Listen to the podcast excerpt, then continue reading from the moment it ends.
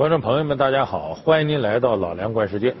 今年七月十六号，金砖国家峰会在巴西福塔莱萨举行，在会上，中国、巴西、俄罗斯、印度、南非五国联合宣布成立金砖国家开发银行，简称金砖银行。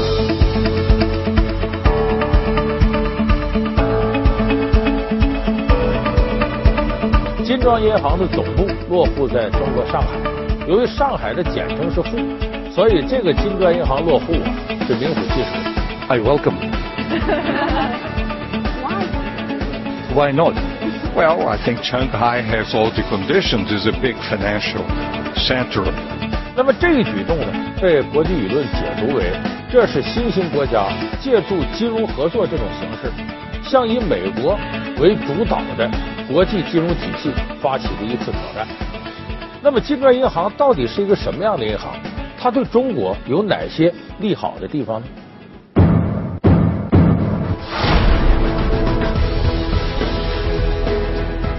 金砖五国领导人巴西聚首，金砖银行宣告成立。它为何被称为小世行？它的诞生能否改变西方主导的国际金融格局？中国、俄罗斯、巴西、印度、南非，从金砖四国到金砖五国，金砖国家因何得名？金砖五国对世界经济又有着怎样的影响力？各担其责的背后，如何实现互惠互利？而中国又将在其中扮演什么样的角色？本期老梁观世界为您解答金砖银行。挑战了谁？我们要弄明白什么是金砖银行。首先呢，咱们得先弄明白什么是金砖五国。要想弄明白金砖五国，咱得知道它的源头金砖四国是怎么来的。所谓最早的金砖四国呢，它是二十一世纪初出现的一个概念。它指的是呢，中国、俄罗斯、巴西、印度这四个国家。金砖五国呢，是后来又加上一个南非，是二零一零年南非宣布加入到金砖国家这个组织里来。那么为什么叫金砖四国、金砖五国呢？我们看呢，在这些国家当中，巴西第一个打头字母是 B，俄罗斯第一个打头字母是 R，印度第一个打头字母是 I，中国第一个打头字母是 C，China 吗？那么这个词。和英文里的 break 就砖的那个意思，发音是一样的。到后来南非加入进来呢，南非第一个打头字母是 S，就变成 bricks，这个等于是砖的复数。呃，这个和英文原来那个整个字母都是一样的。所以呢，这由于跟砖这个词类似，这些国家又是新兴的发展国家，而且可以说是这个整个的这个经济体总量各方面在世界上属于一种兴旺蓬勃的态势。所以把他们称之为金砖国家，原来是金砖四国，后来叫金砖五国。这个概念呢，是由美国高盛公司的首席经济师叫吉姆奥尼尔他提出来的。他在两千零一年提出来，而且在两三零三年呢，他在报告当中就指出，说等到二零五零年呢，世界的经济体会发生很大的变化。那个时候呢，像英国呀、法国呀、德国呀就不行了。那么，世界前六大经济体将会是美国、日本，加上他提出来这个金砖四国，就中国、俄罗斯、巴西、印度。当然，后来呢，中国这个 GDP 总量迅速就窜到世界第二去了。这也证明了当初吉姆奥尼尔对于这四个新兴国家的代表，当初做的判断是准确的。那么，我们看这四个国家，它可以说各自具备自己的一个优势。你像巴西的基础资源。俄罗斯的石油天然气，中国作为世界加工厂，印度的高科技产业的发展，也就是说各具资源优势。而且这四个国家加到一块儿呢，它的领土面积占了全世界国家领土面积的百分之二十多，人口呢超过全世界总人口的百分之四十，经济增长呢等于给世界提供的拉动力超过了百分之五十，他们的经济增长平均增速超过了发达国家的两倍以上。所以就说这金砖四国乃至后来南非的金砖五国，它成为世界经济发展的一个强劲引擎。那么我们下面可以通过一个短片看看，原来基础的金砖四国，它都具备哪些发达国家没有的优势？全球化让来自发展中国家的经济元素全面渗透到了世界经济。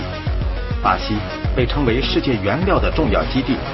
巴西有发达的农牧业，是蔗糖、咖啡、柑橘、玉米、鸡肉、牛肉、烟草和大豆等产品的主要生产和出口国。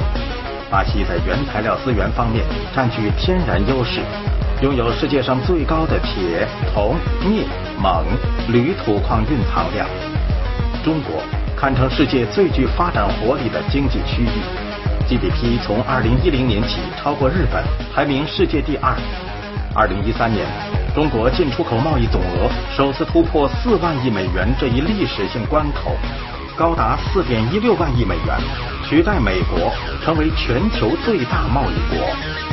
印度被形象地比喻为世界办公室。美国最大的一千家公司当中，四分之一的企业是用在印度开发的软件。这些年来，印度的出口贸易也越来越兴旺。如印度药业在全球市场中已经占据了重要地位。俄罗斯的石油开采量居世界第三位，仅次于美国和沙特阿拉伯，被称为世界加油站。石油和天然气两大工业血脉的开采和生产，占据了俄罗斯五分之一的 GDP，并且创造了百分之五十的出口贸易产值和百分之四十的国家收入。有人说这个金砖四国就够了，加个南非干嘛呢？明显南非的这个经济总量，包括南非现在的发展状况，跟原来金砖四国这四位比，要有一定的差距。为什么要把南非拉进来？当然，南非自己加盟金砖国家的愿望也很强烈。首先有一个就是呢，就是我们也知道，世界发展中国家原来有一个说法叫南南合作。为什么叫南南合作呢？就是国际上啊，最发达的国家基本都在北半球。南半球大多数国家都不发达，所以不发达国家和不发达国家之间合作叫南南合作，而南半球最不发达的区在哪儿呢？其实就是在非洲。所以你要如果代言发展中国家、新兴国家，那恐怕不能甩下非洲兄弟。何况呢，非洲呢是未来的一个新兴经济的增长点。正是因为那里本身状况不理想，才拥有着广阔的开发空间。所以南非呢，既是个新的经济增长点，又是一个非洲国家的形象代言人。南非地处南半球，有“彩虹之国”的美誉。南非是非洲第一大经济体。南非财经、法律、通讯、能源、交通业发达，拥有完备的硬件基础设施和股票交易市场。黄金、钻石生产量均占世界首位。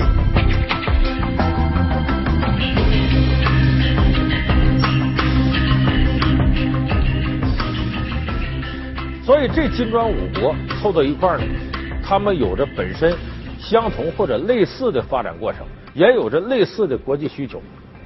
那么这些国家特点呢，都是基础建设这一块儿等待着发展的这个机遇。在国际贸易上呢，越来越处于一种主导地位。无论是出口总额还是进口额度，现在他们拉动国际贸易的比例都非常高。在越是这种情况，他们越需要大量的资金呢，来加强自己的基础设施建设，以及加强自己抵抗国际金融危机风险的能力。所以，他们需要在国际金融体系里增大话语权。而现实状况是什么呢？贸易领域的世界贸易组织、货币领域的这个国际货币基金组织。以及发展领域的世界银行，在这三大国际组织当中，甚至包括区域性的，像亚洲呃开发银行之类的，他们这个发展中国家的话语权比例都不太高。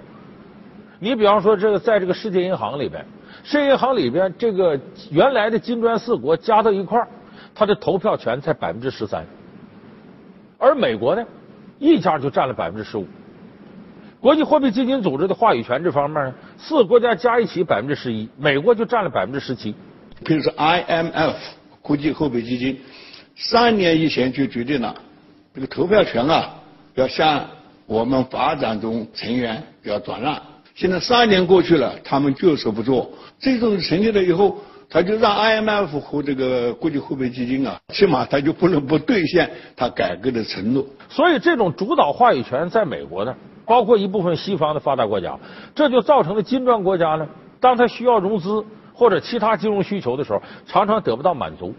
你比方说这些新兴国家，包括这个金砖五国在内啊，它总共基础设施建设的缺口资金，有人估算过高达一点四万亿美元，每年可能的需求量都会超过万亿左右。那么这么大的需求量，如果向世界银行去贷款去融资的话，可能它只能提供一小部分，高也不过是千亿美元，低了甚至就几百亿美元。那么这些资金对于发展中国家基础设施建设来说呢，等于是杯水车薪。而且你他给你贷了款，给你融资了，可能还附加着很多贸易壁垒啊，或者政治条件。所以你在国际上没有这种金融话语权呢，这使这个金砖四国乃至金砖五国会在融资方面遇到很多尴尬。同时还有很重要一点呢，由于世界的硬通货是美元，各个国家结算单位里都有美元。那么美元是没有汇率风险的，但是这几个国家，无论是这个俄罗斯、中国，还是巴西、印度，还是南非，他们自身的货币在参与到国际金融贸易的时候，往往都存在着一定的汇率风险，有金融隐患。所以这个时候，几个国家就非常有必要联合起来，来加大呢自己的整个融资的能力，同时呢提高自己在抵抗汇率风险这方面的能力。全球的金融的体系，过去呢又是由西方。它来占据这个主导权的，这样呢就和我们新型经济体的发展形成了一个新的不平衡。那么新型经济体要发展，当然呢很重要的一条也要需要金融资源的配置。所以我觉得呢，金融金砖银行就是在这种新的世界格局下面，它的这种应运而生。Porque permitirían eh, construir una nueva arquitectura financiera y también garantizar en esa nueva arquitectura financiera que se enrumbe y que eh, se consolide el mundo multipolar sin hegemonía. 金砖五国联手合作，共建金砖发展银行，一方面是谋求共赢，一方面是各有所需。从初始资本的平分秋色。到核心高管的各站一角，金砖银行总部在上海，但是在南非成立这个非洲区域中心。金砖银行的理事长来自这个俄罗斯，他的董事长来自巴西，而首任金砖银行的行长是印度人。金砖银行究竟是个什么性质的银行？它与世界银行、亚洲银行有何不同？它的成立将给国际金融格局带来怎样的改变？西方媒体唱衰金砖，是误判还是偏见？而金砖银行总部落户上海的背后，又有着怎样的故事？老梁观世界继续为您解密：金砖银行小账了谁？所以这几个国家在这方面可以说是一拍即合。所以现在呢，成立了这么一个这个金砖银行。这个金砖银行的启动资金呢是一千亿美元，先行注入的是五百亿美元。这五百亿美元是怎么注入的呢？这五家金砖五国一家一百亿，为什么要这么注入呢？咱实事求是说，这其实是为了公平起见，同时防止一家独大。为什么很多西方国家在这个时候经常的挑拨金砖五国的关系？比方说这些发展中国家呀，各有各利益需求啊。你看现在走这一块，隔不长时间就得分家去。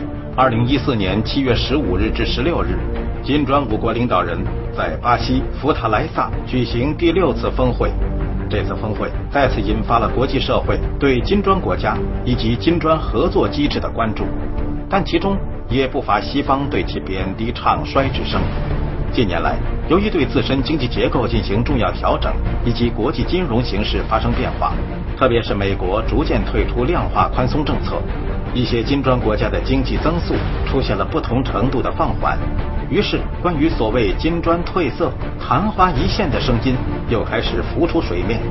对此，中国外交部表示，这些论调反映的是一种偏见，属于戴着有色眼镜看问题。金砖国家的三大优势：人口优势、资源优势和市场优势，是目前和未来发展的有力保障。而巴西总统则认为，西方媒体的这些声音根本就是严重的误判。设立金砖国家开发银行，创建了新的资金来源，是对经济减速最好的应对措施。而相比之下，一些西方国家只会用大规模裁员、减少社会福利支出来缓解经济危机。同样可以驳斥西方唱衰论调的，还有一个铁证的事实，那就是即使增长放缓，金砖国家的经济增长速度依然是发达国家的两倍以上。那么我们也很大度的提出，咱们资金均摊，开始这个启动资金五百亿美元，那咱们一人拿一百个亿。而且你看，最后落户上海这事，好像是说在中国总部在，其实它是一个各方权力博弈的结果。虽然金砖银行总部在上海，但是在南非成立了一个非洲区域中心。金砖银行的理事长来自这个俄罗斯。他的董事长来自巴西，而首任金砖银行的行长是印度人，分的非常均匀。所以说，这时候要充分考虑到这里头这种公平性的问题。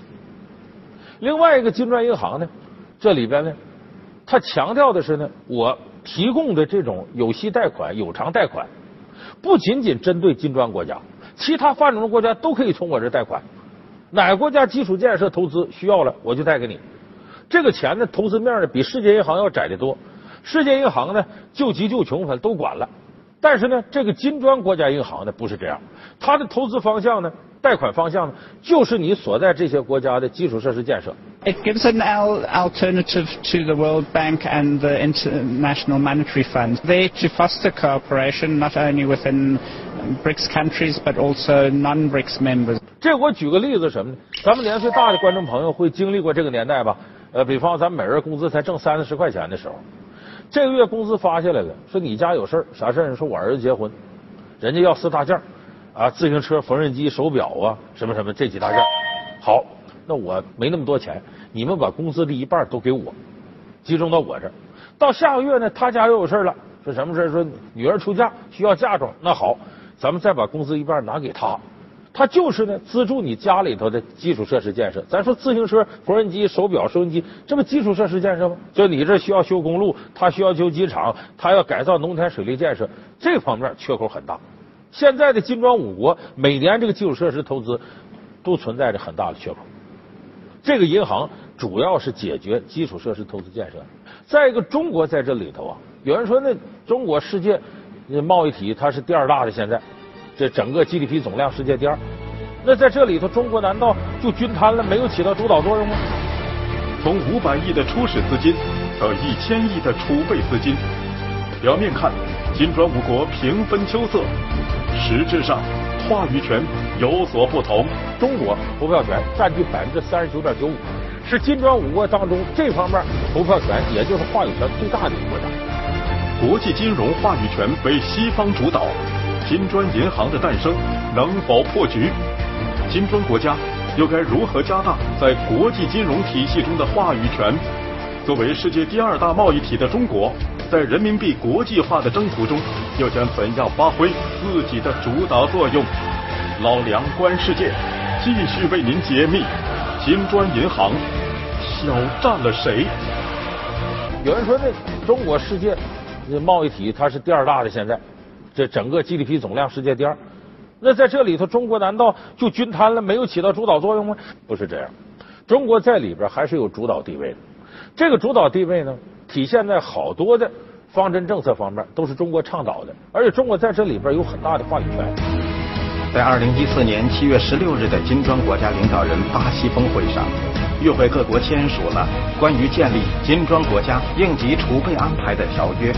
决定正式建立金砖国家应急储备安排。金砖银行应急储备安排初始承诺互换规模为一千亿美元。这部分资金，除非在成员国紧急需要时注资，其他时间仍存放在各国央行的储备账户中。该资金安排将具有正面预防效果，帮助相关国家应对短期流动性压力，推动金砖国家进一步合作。强化全球金融安全网，并补充现有的国际金融安排。美国新闻周刊称，金砖银行的成立将意味着金砖国家拥有世界银行的替代者，以确保美元波动时经济稳定。金砖储备基金工程则标志着金砖国家摆脱对美国经济依赖新的一步。它话语权还体现到呢？启动资金五百个亿、一千个亿，后边还有储备金。储备金这一千个亿，中国出的可以说最大的交换额度是四百一十亿美金，等印度、巴西和俄罗斯各一百八十个亿。剩下的五十个亿是南非的，这加起来构成了一千亿储备资金。然后等到这一千亿储备资金使用的投票权呢，公摊投票权是百分之五，剩下中国投票权占据百分之三十九点九五，是金砖五国当中这方面投票权也就是话语权最大的一个国家。就是事实上，中国在这里边呢还起到了一定主导作用，它对中国来讲有明显的利好。你比方说援助各个国家基础设施建设，你就是没有这金砖银行，每年中国对亚洲、非洲一些国家也是通过进行基础设施援建。来获得国际话语权，来获得这些国家的支持。同时，很重要一点呢，中国现在要做新兴国家里负责任的一个大国，那势必要加大国际话语权。可事实上，我们的国际话语权，被西方发达国家呢，可以说压制的比较厉害。要想在国际上做一个负责任的大国，我们一定首先要团结发展中国家这些兄弟。所以，这个战略长期以来是没有改变的。那怎么能够团结呢？恐怕通过金融体系的团结是最牢靠的。咱们有这关系。这样就使中国在金融体系的主导权很容易转化成国际话语体系的这种主导权，就给中国走出去增强了话语权。我们以往的战略一直是走出去，就是我们不能仅仅满足于在我们国家进行建设，我们要构建和谐世界新秩序。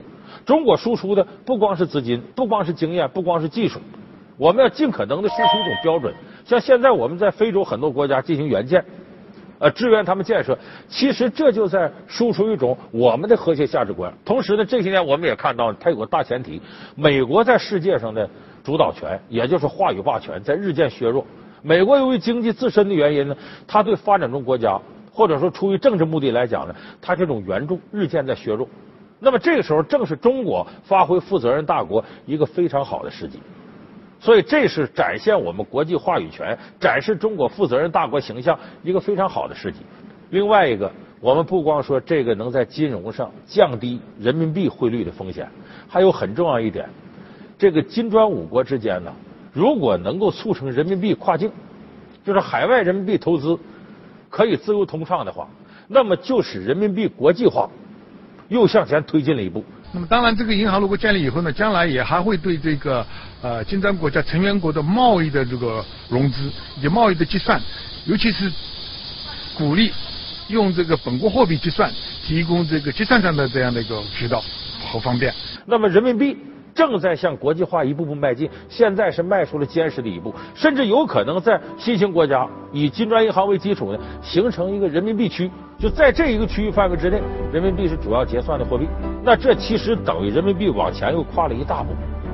所以我说，金砖银行呢，不不并不仅只着眼于眼下几个国家之间的互助，它是走向国际、进一步争夺话语权的一个比较扎实的一个步骤。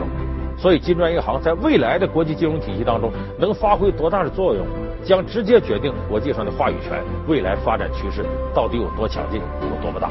好，感谢您收看这期《老梁观世界》，我们下次节目再见。